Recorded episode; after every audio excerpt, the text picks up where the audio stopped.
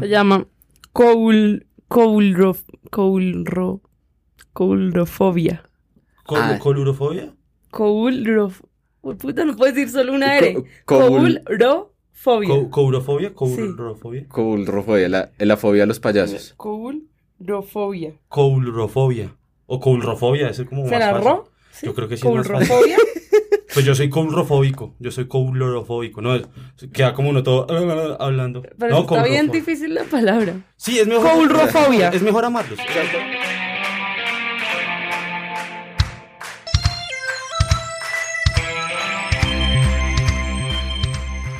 Hola y bienvenidos a Donde Vamos No Necesitamos Carreteras. Mi nombre es Sebastián Payán. Hola Julie, hola Nicolás, ¿cómo están? Hola, ¿cómo están todos? Un gusto volver a estar por aquí. Yo muy bien, gracias Julie, gracias Sebastián y gracias sin escuchas. Bueno, Nicolás, me, me- me encanta saber que hoy se acordó de mí. Para que veas, Sebastián. perdón, perdón, pero es que a veces la emoción se lo lleva a uno y pierde la razón uno. Perdón, pero hoy te saludé. Buenos días, buenas tardes, buenas noches. Para los que no están entendiendo, Sebastián está molesto porque Nicolás no lo mencionó en el capítulo anterior. Sí, me sentí olvidado. Como les habíamos contado, para esta segunda temporada nos íbamos a inventar nuevas secciones y nuevas ideas y todo como para tener una temporada llena de sorpresas. Y una de esas sorpresas es lo que vamos a hacer en este capítulo, que es que vamos a estrenar una nueva sección que aparecerá de vez en cuando, que va a ser La nostalgia apesta, que es una sección en la que haremos un recorrido vergonzoso a través del cine y a través de películas que en algún momento nosotros pensábamos que eran muy buenas o que nos gustaban mucho y cuando envejecimos y crecimos y vimos el mundo de otra manera, las volvimos a ver y nos dimos cuenta que posiblemente nuestros gustos eran errados. Aunque también existe la posibilidad de que la veamos ahora y nos siga gustando, pero nos sentamos mal porque nos sigue gustando. Exactamente. Entonces, para empezar, yo les quiero preguntar a ustedes, aparte de cine, ¿qué cosas que ustedes recordaban con mucho cariño les da vergüenza recordar ahora? El castillo del terror de Salitre Mágico. pues no vergüenza recordar, es como que uno se lo imagina. O sea, yo salí llorando la primera vez y la última vez que fui no podía parar de reírme. yo también. Pues yo, yo solamente pienso en comer mocos, pero comer, mopo- mo- comer mocos me parece un acto muy lindo a una hora. Entonces no sé si me estoy arrepintiendo de eso. Eh, no sé, no, no- me corchaste con esa pregunta, Sebastián. Buenos días, buenas tardes, buenas noches. Bueno, entonces, para hoy lo que hicimos fue que cada uno trajo una película y tenemos para ustedes tres películas. La primera es una película sobre algo que nos daba mucho miedo antes, pero resulta que ahora de pronto no tanto. Otra película, otra película en la que un actor muy reconocido por su comedia ya no daba tanta risa y pensábamos que Disney era lo mejor y tal vez no. Nunca, Y- nunca lo es. Disney es una mierda. Y una última película que hablaba sobre el futuro del estrellato adolescente que de pronto se estrelló en algún punto. Pues, Sebastián, si no es mucho problema, pido iniciar. Listo, hágale. Entonces, ¿qué película trajo para hoy? Bueno, yo creo que traje un, para mí, un, un bastante malo conocido. De pronto para muchos sigue infligiendo un poco de miedo. Pues bueno, sin más rodeos, les quiero hablar un poco de La Cosa, o It, o Eso. Hi, Georgie. Aren't you going to say hello? Oh, come on, bucko. Don't you want a balloon? I'm not supposed to take stuff from strangers. My dad said so. Very wise of your dad, Georgie. Very wise indeed. I, Georgie, am Pennywise, the dancing clown.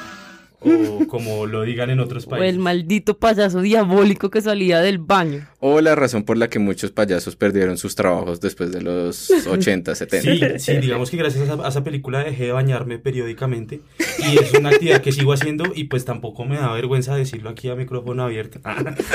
Eh, no, bueno, pero ¿por qué traje a colación este? Pues bueno, vamos a hablar un poquito como de la producción de la película como tal y luego entro a mi disfunción cinematográfica que tuve con esta película, ¿no? Hágale. Bueno, It, eh, como la conocemos, eh, estoy hablando pues lógicamente de la miniserie de 1990. Recordemos que hace un año, en el 2017, hicieron un remake, digamos, un formato un poco más cinematográfico o de película, pero me estoy refiriendo al de 1990. Esto es una historia basada eh, en un libro del majestuoso Stephen King y esto fue pasado a un formato de televisivo, eh, si mal no recuerdo, como unos 13 capítulos. Eso fue una de las primeras cosas que cuando yo volví a verla fue como algo raro, ¿no? Porque cuando fui a conseguir la película o a verla, duraba tres horas Es o, muy o- larga. o dos Wow. DVDs si ustedes compran películas piratas. Entonces eh, yo decía como, pucha, es larguísima. Es larguísima y no, no recordaba la longitud que era. Entonces voy, voy a hablar de, de, de It como esta miniserie. Digamos que no me voy a referir con el libro ni tampoco con la última película por dos simples razones y es que yo tengo que confesar que yo la verdad yo veo películas más de lo que leo la verdad entonces y no voy a hablar de de la 2017 porque uno no la he visto no la he visto casi como por una cosa un poco ética ¿sabes? como porque suelen ofenderme un poco los remakes que hacen y más de películas de terror De hecho, de hecho, ahorita van a hacer un remake de, de Suspiria y es Que como lo la has bomba contado, y lo has contado como en los últimos cuatro capítulos. Pues eh, para que manifiesten, para que vean y manifiesten cómo es mi odio. Tom York, el muchachito cabeza de radio, eh, hace la música. Y aunque coincido eh, que el man es un buen músico, me parece que no compagina con lo que yo vi Suspiria de la original de Darío Argento. Bueno, en fin, llegará esa película y tendremos que hacer un programa, me lo pido. Si quiere hablamos, yo le cuento un poquito de cómo me fue al final con la, Con con la nueva ahorita. Después sí, de sí. que usted muestre cómo era la vieja y le cuento a ver qué tal me pareció. Listo, pues la historia yo diría que está como pegada a un 60% de lo que es el libro, ¿no? Eh, Yo creo que ya todos la hemos más o menos visto y son unos niños que viven en un pueblo, que son un poco como los perdedores, los fracasados, los losers, nerds, etc, etc, etc. Eh, y ellos son como los que curiosamente se enfrentan a esto que llamamos It, la cosa. Eh, nosotros popularmente lo recordamos como este payaso que sale de la ducha o el barquito de papel que se va hundiendo, que es uno de los caracteres más representativos que tiene It o eso, pero la verdad es que eso no es nada, es como nada y todo a la vez. Como puede ser un payaso, también es una araña gigante, puede ser, o sea, se manifiesta en distintas corporalidades, sino que la más terrorífica, creo que podemos estar de acuerdo, es que es la de ese berraco payaso. Sí. Y de hecho, no, de hecho yo, yo empecé, yo empecé, o sea, volví a verla y la vi yo creo que hace como unos tres años, porque pues bueno, a ver, les comento, It lo, lo ponían en algún programa en, televisión nacional, si mal no recuerdo es como en Canal A, pero esto es años 90 y, ¿qué? 4, 5. Entonces tengo eso, esas, vist- esas primeras imágenes del niño eh, que se mete como en la parte del río y se cae el, barquito Yo no tengo esas imágenes porque nací en ese año. y la escena del baño que es la que todos recordamos y que Mm. es un payaso. De hecho hay como, no sé cómo se llamará esa palabra, pero es como clownofobia, ¿no? Alguna cosa así, Sí. que es miedo, temor a los payasos. Yo creo que esa película, esa miniserie potenció eso. Potenció y lo patentó, No, sí, básicamente. Yo creo. yo creo. Pero entonces que yo claro, tenía esas imágenes en mi cabeza que yo decía, no, de pelado, esto me da un miedo. De pronto ahorita, pues vamos a verlas, a ver qué tal. Y yo creo que lo primero fue que era muy larga. Eso fue lo primero, como que "Ugh", me decepcionó un poquito. Pero pues entendía, porque de hecho como indagando y todo esto, aunque es extensa, o- omite muchas historias que el libro tiene, ¿no? O sea, cu- cuando usted estaba de pequeño por esta película, ¿tuvo un miedo a los payasos? No, la verdad no. Ay, yo sí. O, o- Yo o me- también. o me gustaban, sí. No, no, yo no la tuve. De hecho, me parecía. De hecho, Nicolás hizo clown una Sí. buena parte de su vida. Clown, entonces, pues. Ahora, no sé, ahorita ya seguimos hablando de la película, pero no creen que, por ejemplo, acá, a diferencia de Estados Unidos, lo de los payasos no es tanto como pasa Hmm. allá. O sea, Es que no acá, acá las, las primeras comunidades y las fiestas eran con magos, pero allá era con el payaso. Claro, es que no es tan denso igual. No, o sea, uno aquí como bogotano tiene la concepción de, de payaso y es el boceador con megáfono ahí en la Jiménez De del corrientazo, del Mm. corrientazo. Pero no es como los payasos que ahorita están en Estados Unidos, que hay unos manes que de locos, por parchar, de buena gentes, se visten de payasos y se quedan en las carreteras así quietos con un globito.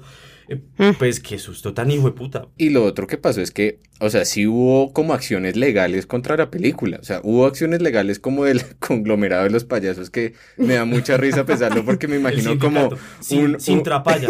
como un salón gigante lleno de payasos que llegan en carritos chiquitos y dicen, bueno, vamos a hablar de cómo no estamos consiguiendo trabajo. y levantan la corneta para pedir la mano y todo.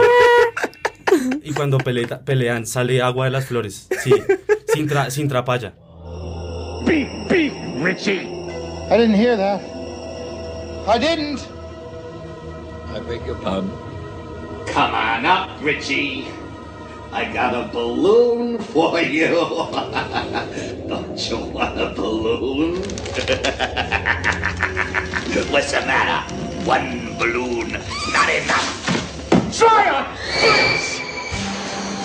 Pero bueno, retomando un poquito, mm, pero que ya cuando uno la vuelve a ver, pues eh, no, creo que le- la, la aprecié como por otros términos, como chévere, como hacían los efectos especiales alejados del computador, eso me parecía muy lindo, eh, chévere que también era como ir a ver el plan, pero pues digamos que susto, susto como tal, de por sí es algo que me parece muy difícil eh, poder adquirir con cualquier película. No, y porque el- también el miedo cambia. O sea, eso sí yo creo que es algo importante, como que yo sí siento que pasa no solo con esta, sino con otras películas de miedo, que obviamente haremos otro capítulo de Nostalgia Pesta sobre películas de miedo, pero sí hay como películas que apelaban a un cierto miedo en algún momento y después cambia. E- Esta película creó un miedo que de- a, a mí también me pasó cuando la volví a ver para este capítulo, como que lo que yo recordaba con miedo ya no era tanto. Por ejemplo, la escena de la ducha yo la recordaba muy miedosa. Exacto. Y cuando la volví a ver fue como... mm, Exacto, exacto. Eso es como, como lo que me, me ocurría. Y, pero bueno, es chistoso porque esta película, como en términos de producción, como que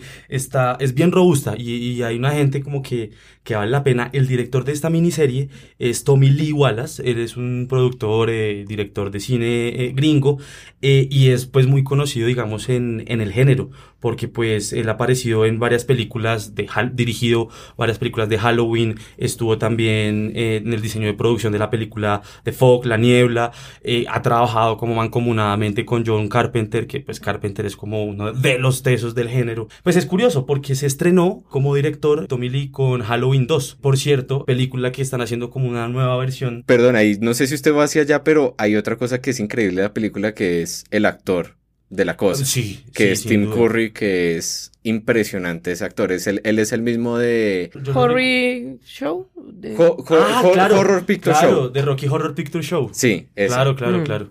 Sí, yo lo recuerdo también, curioso, lo recuerdo más con la película, él apareció en Mi Pobre Angelito, ¿no?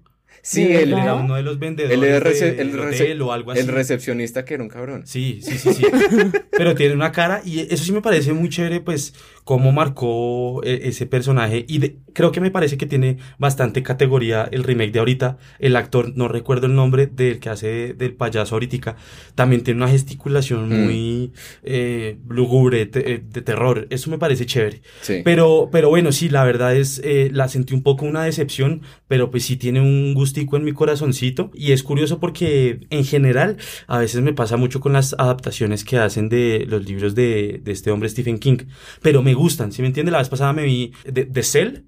Que es como una Sí. historia conspiracionista que hay un- como un virus virtual y que se pega cuando la gente contesta el celular y es como no, una que caboce. aparte es como con Nicolas Cage que te No, tira es con, todo. es con John Cusack. Tengo como un placer culposo al verlas, pero sé que no son tan buenas. O como que, digamos, ahí sí, como quien dice, El Resplandor fue como lo que dejó más en el alto Pero las películas eh, de- Pet Cemetery también es... Pet Sematary también y es, es- una muy buena. Yo creo que buena. es Saba Plata. Yo creo Sí. que Saba Plata es una Sí. película. No, es- Stephen King tiene la cosa de que hay adaptaciones muy buenas y adaptaciones pésimas. O sea, Sí. yo creo que no hay como un punto medio con las adaptaciones de Stephen King. sí, es verdad, que, es a- verdad. a- o hay unas adaptaciones increíbles o hay unas adaptaciones muy chimbas. Sí, no, y no, y es que además el hombre ha escrito como loco, ¿no? Sí. O sea, escribe hasta en el baño con el papel higiénico y ya, escribe un libro mientras cagué. Here I am, Wheezy. Hey, you're gonna like it down here. Won't do any good to run, girly boy. See you in your dreams. Oh, come back anytime. Bring your friends. Pero, pero sí, esa fue la, esa fue la primera cosa. De hecho, tengo ganas de ver, de, de ver ahorita It, porque ahorita lo que hicieron con la película de 2000 2017 es como partir la historia en dos, Claro. si, mal no, si mal no recuerdo. Sí. Entonces, el- la primera película que se lanzó el año pasado es eh, solamente hasta cuando los, el grupito son niños, ¿no? Sí. Porque recordemos que, pues, esto no es un spoiler, yo creo que ya Sí, tenemos yo- que verlos. en, en estas secciones de nostalgia pesta, Sí. lo chévere va a ser decir los spoilers porque van a recordar Claro, todo. porque y el, el- el- jugaron lindo como en términos de publicidad con esta nueva película porque se supone que la cosa aparece cada 27 años.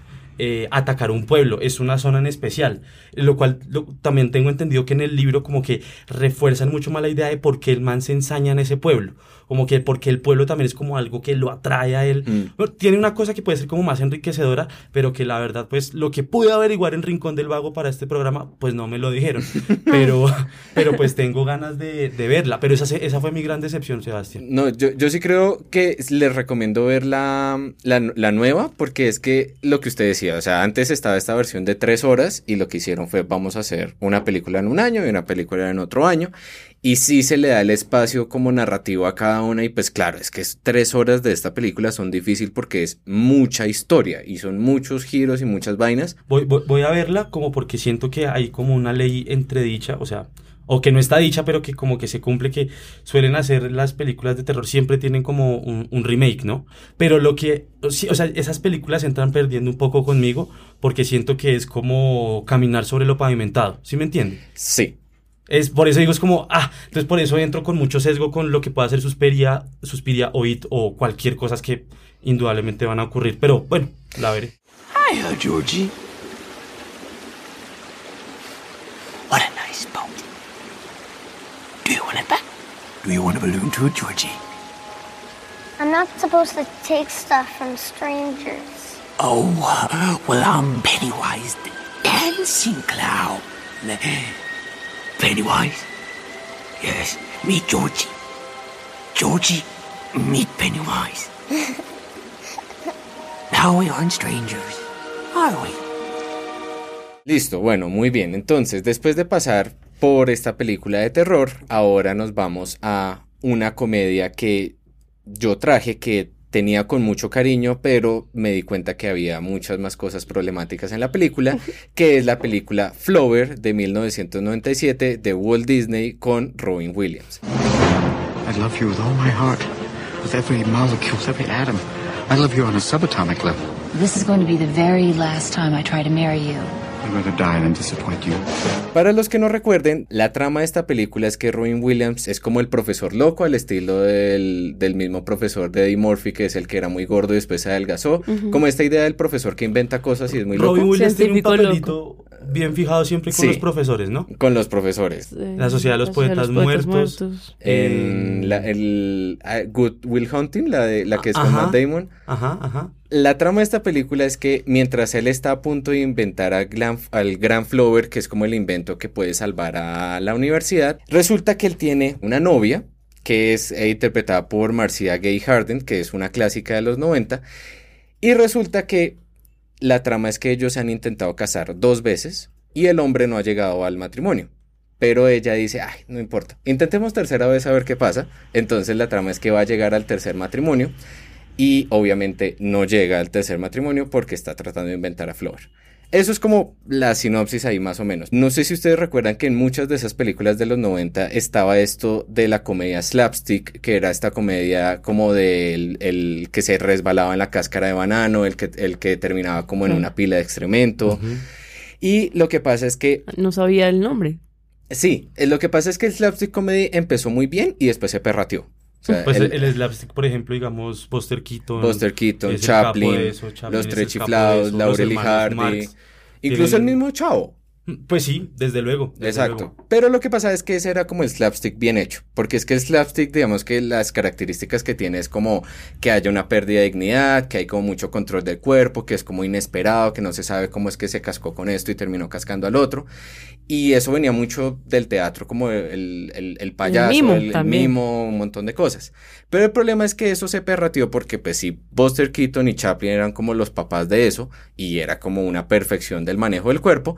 Lo que pasó es que después se volvieron perezosos porque tuvieron que hacerlo como tipo Looney Tunes. Entonces se volvió como muy cartoon todo y todo muy exagerado como en mi pobre angelito, Ajá. que cogía y le caía como una viga encima o le Ajá. caía una bola de boliche encima. Entonces se volvió muy perezoso. Pero entonces lo que les contaba de esta película es que recordaba que yo me repetía escenas en el. VH y, y me encantaba volver a ver muchas escenas y me reía mucho. Pero después descubrí que esos gags como slapstick ahorita no me daban tanta risa.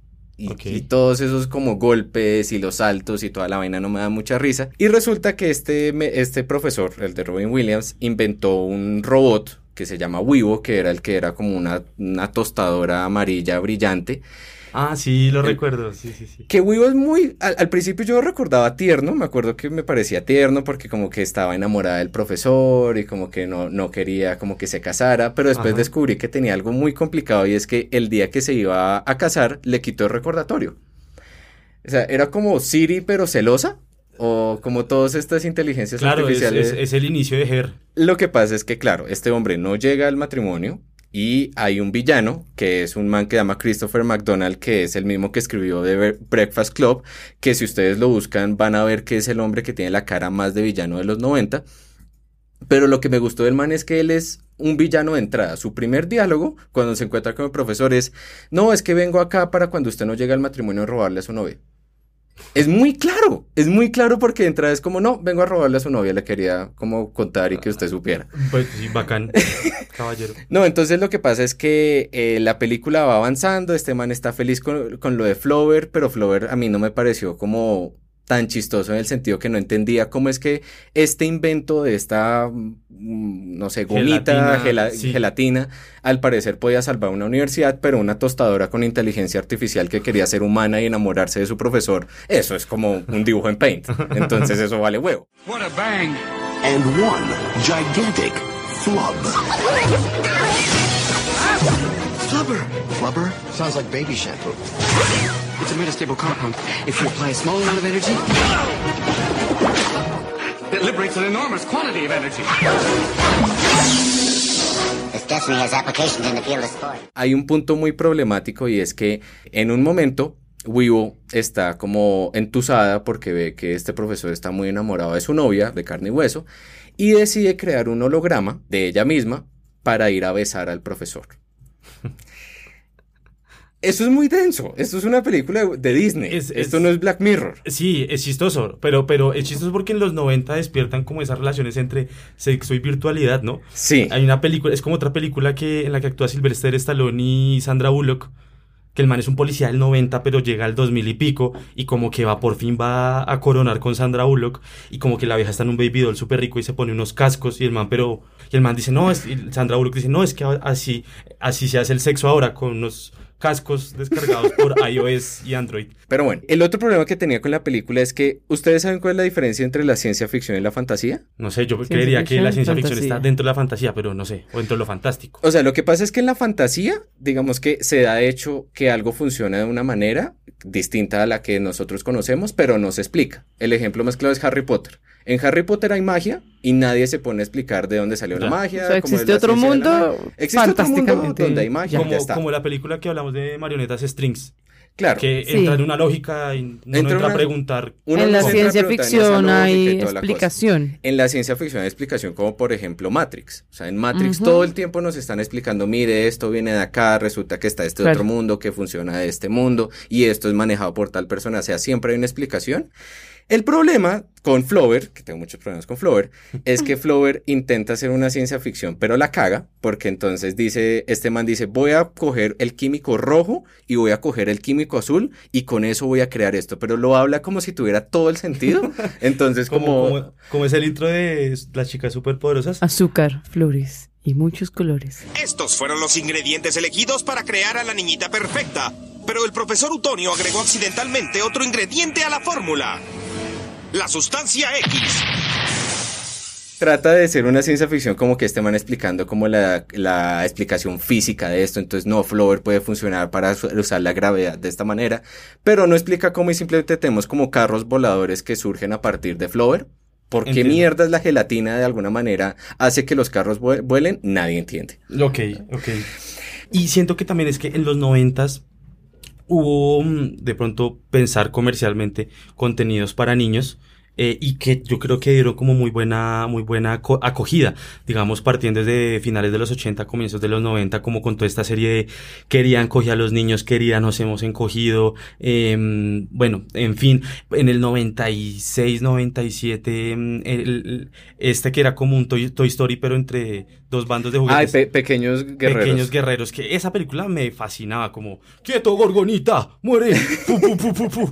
Y que, y que las Barbies eran unas psicópatas estas que... Es repunqueras, que y con un ojo así todo. Sí, todo era muy comercial, además que esta es una película de Disney, Flower Claro. de Disney. Pero, pero por ejemplo, para más, para más éxito, incluyendo a, a Robbie Williams, es em, El hombre bicentenario. Sí. Creo que es una película que puede compaginar bien como una historia bonita, eh, Sí, no. agradable, familiar. No, claro, es que es decir, por ejemplo, yo digamos que entré de entrada pensando como esta es una película para niños, pero que sea una película para niños no significa que narrativamente no tenga que ser buena. Es Claro. decir, incluso hay películas para niños que narrativamente son mejores que, que películas que para pensarse adultos. mucho mejor. O sea, eso es lo mismo cuando ocurre cuando la gente dice, no, es que voy a ver una obra de teatro infantil y como que la subvaloran porque es para niños. Y es lo que usted dice, eh, pensar las cosas para los niños, creo que es un trabajo doble porque uno ya dejó de ser niño. Pero el mayor problema que yo tuve es que fue con el final, porque es que yo recordaba que el final era bonito porque se casaba, pues al final como que los villanos terminaban derrotados, Flower era salvado y em, pues el profesor y la novia se casan. Pero el problema es que primero a, a Wibo en un momento, spoiler, lo matan, eh, al robotcito lo matan. Y resulta que Wibo deja un video en el que le dice al profesor, mira, me mataron, eh, esto lo estás viendo porque me mataron, pero lo que yo decidí hacer fue dejar mi inteligencia artificial de mi hija que junta lo mejor tuyo y lo mejor mío. Oh, Y se llama Wibito. un huevito, tuvieron un huevito. Un Wibito. Claro que... Entonces, Ay, aparte, no. tuvieron un bebé. Oiga, y una pregunta, el video lo dejaron, eh, ella lo de, Weibo lo dejó en Betamax, en VH. Era como en una pantalla, Play pero Me. no, no era de... Ok, ok, ya listo. Pero era muy raro, era muy raro. Y además que... Mágicamente ella podía dejar un holograma. Por Eh, ahí. Exactamente, Mm. exactamente. Pero eso no sirve para salvar una universidad, porque No. eso, ¿para qué, hijo de putas? La, la salva una gomita andante. y llega al final, y la, la escena final es el matrimonio, y uno ve a, a la mujer como con el vestido de boda y toda la cosa. Y yo en mi cabeza, yo juraba que él estaba ahí en el matrimonio, pero resulta que no. Y resulta que ella le Es toca un- como andar con Wibito y en la pantalla Con la está el maletica. profesor en su laboratorio. Pero es lindo porque se están casando. Y es como, huevón, por cuarta vez seguida no llega el Sí. hijo de puta matrimonio. Eso no tiene ningún puto sentido. Debería eh, él casarse con Julia Roberts en, sí. Cuatro bodas y un funeral, ¿es que se llama esa película? No, no. No, bueno, no recuerdo, en la que Julia Roberts se escapa a toda hora. Sí, sí, sí, sí. sí. Deberían ser paredita por ahí. Is everything okay with Philip? Oh, yeah. Uh, it's not a conventional emergency. Oh, Philip would be very angry if he knew I left. But I have to show you something. Do you have a minute? Listen. Every neuron in my limbic system is saturated with phenylethamine. That triggers euphoria, elation, exhilaration. Truth is, Weebo, I'm not absent-minded because I'm selfish, crazy, or, or inconsiderate. I'm absent-minded because I'm in love with Sarah. Pero bueno, entonces eso es Flower. Al parecer tengo muchos problemas rencorosos con Flower, pero finalmente es una película que eh, va por el lado de lo que pasa en los noventas, especialmente con Robin Williams, que junto a Jim Carrey y Eddie Murphy eran los que gobernaban estos años con este tipo de comedias, con este tipo del slapstick perrateado. Y bueno, entonces, ahora para nuestra tercera y última película de esta edición de Nostalgia Pesta, Julie viene a contar de un pasado que ella carga con mucho honor, pero en este podcast no había podido tener el espacio para hacerlo y ya por fin lo pudo tener. Yo quiero decir que me parece más noble comerse los mocos y no bañarse que lo que va a revelar Julie a continuación. Digamos que esto, más que tildarse como un pasado oscuro, es un pasado rosado. Bueno, yo me voy a ir también por el lado de Disney, pero un Disney un poco más teen. eh, y es esta, esta... Tienes adolescente en, en inglés, para los que no sepan. Sí, como 15, 16, 17, y ahí viene. ¿Mm? Listo. Si acaso. Gracias, gracias, Ju. Yo sé, creo que muchas personas pasaron por ahí, se van a sentir identificadas conmigo. Y son todas estas películas de las nuevas estrellitas Disney que tenían un serie, una serie y que después empezaban a producir películas como pan caliente. Entonces me voy a centrar en una de ellas, muy conocidas para los chicos por sus videos porno. Pero antes de eso, Luli, ¿vos apareció en una película de? Porque no me dijeron. Esperanza Gómez ¿Cómo así? No, Lindsay Lohan. Lindsay Lohan empieza pues muy joven en la actuación. Se vale rescatar, por ejemplo, Juego de Gemelas. Juego de Gemelas. Que Esa es la que yo más la recuerdo. Y me gustaba esa película. Sí, era muy buena. uno, pues, uno está canaleando y la deja. Pues yo todavía lo hago. Y entonces más adelante, cuando llegó a su etapa adolescente, tuvo una gran racha de películas, pero en particular aceptó una que para mí fue un error, eh, que vino justo después de hacer Viernes de Locos, precisamente con Jamie Lee Curtis, Que es que es un- una eso película puede ser un clásico buena, tipo que cambian películas. la personalidad, que ¿no? cambian, exacto. Sí, esa también me gustó. Esa es era bacana, buena, es esa era chévere, buena. chévere, sí. Y un año después, en el 2004, no sé por qué se le ocurrió aceptar Confesiones de una típica adolescente, Goodbye, New York. Goodbye, Broadway. Goodbye, any chance of becoming a famous actress. Please, don't be such a drama queen. Lola may be the new girl in a small town. But she's not giving up on her one big dream. que además comparte casting con la mamacita Megan Fox. Que en ese momento tenía como 17 Más años. o menos, sí. Eran muy pequeñas las dos. Incluso creo que en esa película sale Amanda Bynes, esta vieja que se enloqueció un poco. Creo que salen ¿Quién es confesiones Amanda- de una Amanda típica adolescente. No, esos son datos para... Para, para gente, letrados. No para mí. Claro, Gracias. O sea, esta sección es como para gente mucho más letrada. Sí, sí. No clasifica en esta. La ignorancia, qué pena, sí. Entonces Lindsay Lohan empieza, eh, es la protagonista de esta película. Ella es una chica súper incomprendida en el mundo, que su mamá se, se muda como de la gran ciudad, ella tiene el sueño de Nueva York y se van a un pueblo. Entonces le toca llegar a un, a un nuevo colegio y pues llegar a un nuevo colegio significa entrar a una dinámica de adolescentes con todo lo que eso significa y ella quiere llegar a, a ser la chica popular, pero esa, ese papel ya lo tiene Megan Fox. Entonces, pues no, hay como una pelea ahí entre ellas dos, son enemigas y aparte ella es amiga de una vieja que es súper lela, bueno. Y de repente en la historia eh, va a venir a este pueblo como la banda favorita de, de, Lindsay Lohan, que en la película, ah, la, la película ella se llama Mary Elizabeth, pero cuando cambia de ciudad dice que se llama Lola. Y se inventa un montón de mentiras, que su papá está muerto, como que quiere hacérsela interesante. Entonces se inventa muchísimas mentiras sobre su vida pasada. Mm, y durante la película se van descubriendo esas mentiras, como que, pues claramente lo recordarán de historias parecidas como Cam Rock, donde Demi Lovato también se inventa que su mamá es directora de un, estudio. Es que eso también pasa un montón en esas películas adolescentes de Disney. Sí, obviamente Crespo también me vi todas las películas de adolescente de Disney. Eh, Deshonra en tu vaca. Que era como, como vamos a enseñarles a los niños a hacer algo bien, que es que pueden mentir durante toda la película, pero al final la recompensa es que todo les va a salir bien. Sí. Y el, el, el que fue el, como el papá de eso fue Aladdin. Aladdin no hizo más sino mentir en toda la hijo de madre película. Porque siempre los descubren. Hay un pequeño periodo donde todos lo odian el personaje, pero el personaje tuvo valentía para contar la verdad y termina bien parado. Entonces, eso pasa un poco en esta película. Esta vieja, bueno, Lindsay Lohan se inventa como una excusa para poder ir al concierto de, de Stu Wolf, que es como una banda así a lo Jonas Good Brothers, Charlotte. A lo panda. Ni siquiera, más hacia Good A lo- a lo Charlotte de y Manuel eso. Turizo.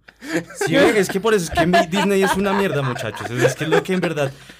No, objeción. O sea, solo quiero que sepa que en, este, en, en esta sección de el día de hoy vamos dos películas de Disney contra una que no es de Disney. Eh, sí, voy a luchar para que las películas malas no solamente sean de Disney. Es que Disney tiene hasta le impone hasta las películas malas y eso me imputa ya. Eh, hay que erradicar a Disney. Entonces. Pero prosigue. mm, bueno, pa- pasan un montón como de obstáculos y no logran entrar al concierto porque pierden las boletas en el trayecto. Pero entonces se enteran que hay una super fiesta post ah, after party. eh, a las que obviamente no están invitadas, pero Carla Santini, que es Megan Fox, sí está invitada porque es aparte como de plata y etcétera. Pero una fiesta post after party empezaría como a las 2 de la tarde. Hoy en día sí, porque ahora lo- lo- Mm. lo- los jóvenes, ya que estamos haciendo un capítulo de nostalgia, y podemos decir los jóvenes, tardean. Nostalgia. Sí. Tardean, es verdad. Bueno, no, pero era una fiesta después del concierto. Sí, ahí. No, after sería, porque pues post after party, entonces sería a las 8 de la mañana. After después del concert. after, ¿sí? ¿sí? Exacto, sí. Y ellas se, se logran colar. Ah, no, mentiras. Intentan colarse en la fiesta, no las dejan pasar. Y de casualidad, el vocalista, que es Stu Wolf, que es un drogadicto, bueno, borracho, porque es Disney, eh, se sale de su propia fiesta y se va al basurero que está al lado.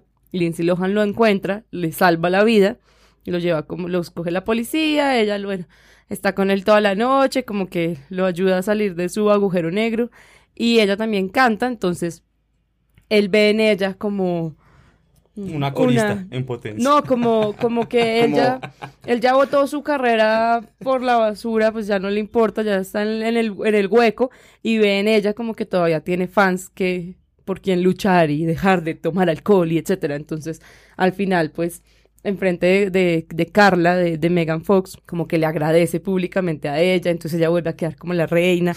Pero todo esto pasa eh, había una obra de teatro, musical en el colegio y el personaje principal se lo dan a Lindsay Lohan y no a Megan. Ah, bueno, vuelve a la escuela.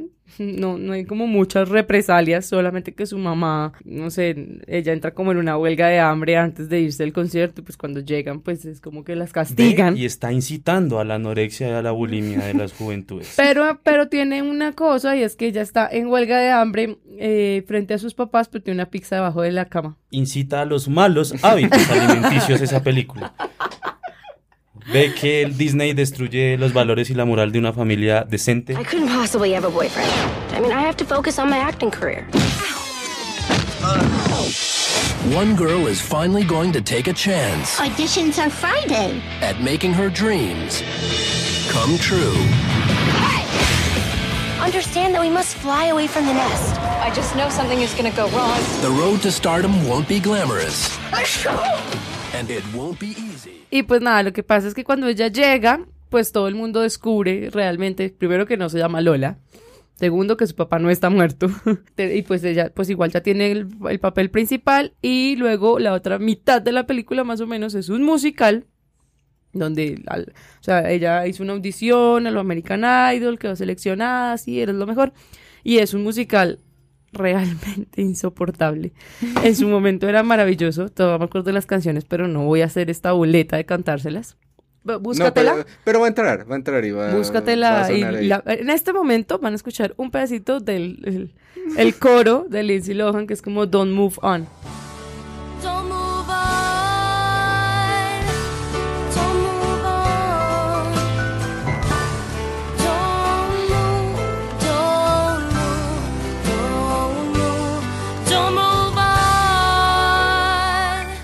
Algo así.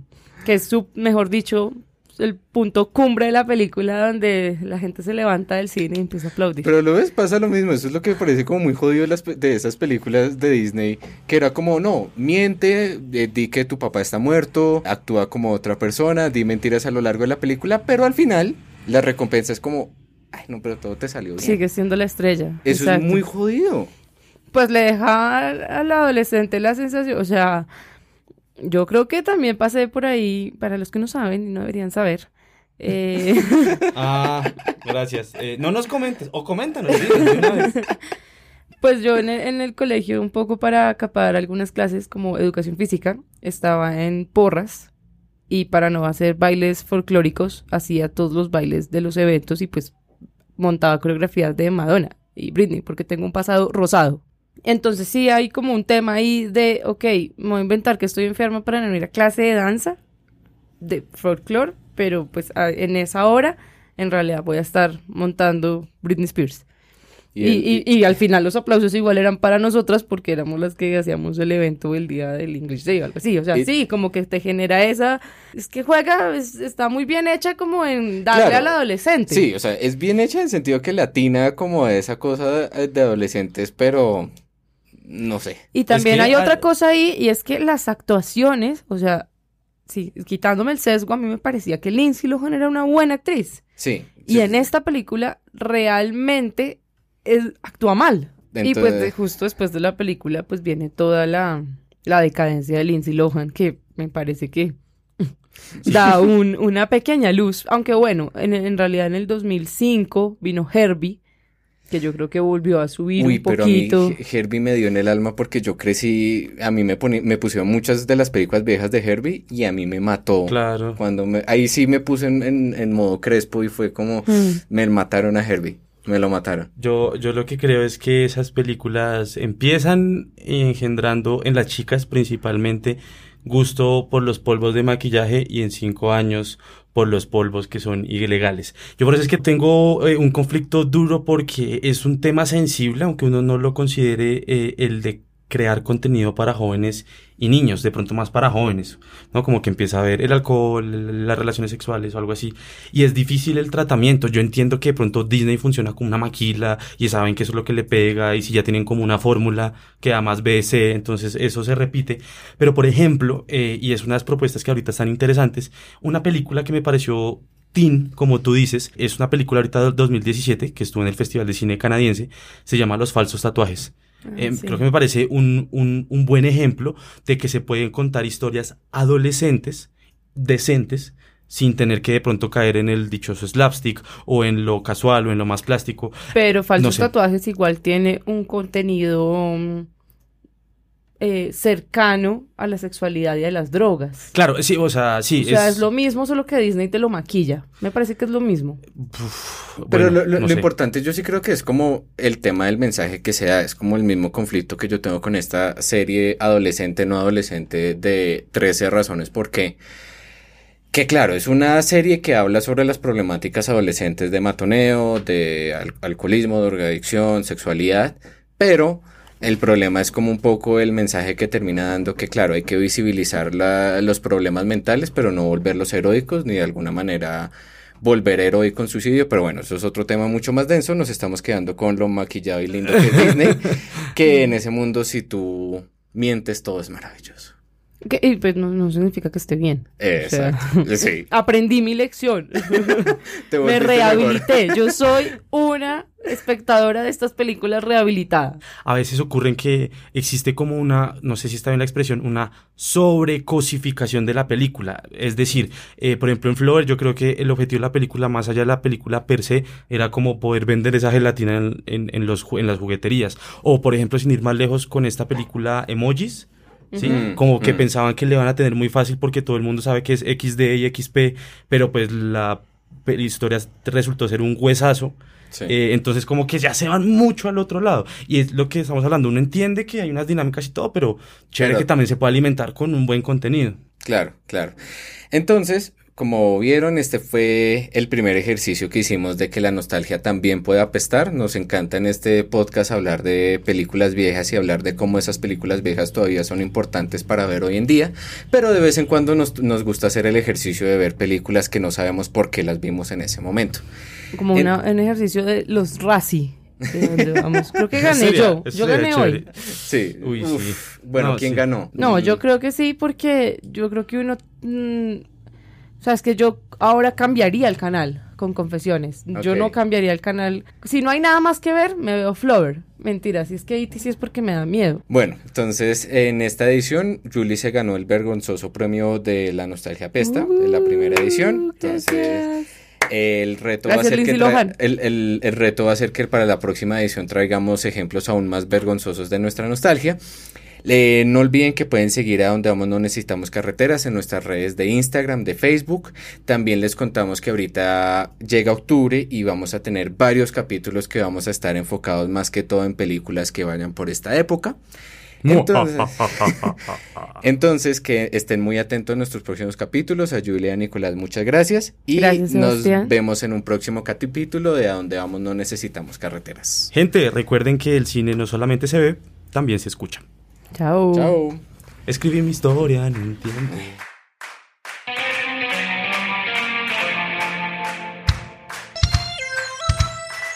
A donde vamos no necesitamos carreteras es un podcast de 070 Podcast en colaboración con Acorde FD. Es producido por sus anfitriones Julie Fajardo, Nicolás Torres y Sebastián Payán. Cuenta con el diseño de María Elvira Espinosa, la música es compuesta por Gabriela Navas y la dirección y edición general son de Sebastián Payán. No olviden suscribirse al canal de 070 Podcast disponible en iTunes Podcast, SoundCloud, Acorde FD, Spotify y Google Podcast. Muchas gracias.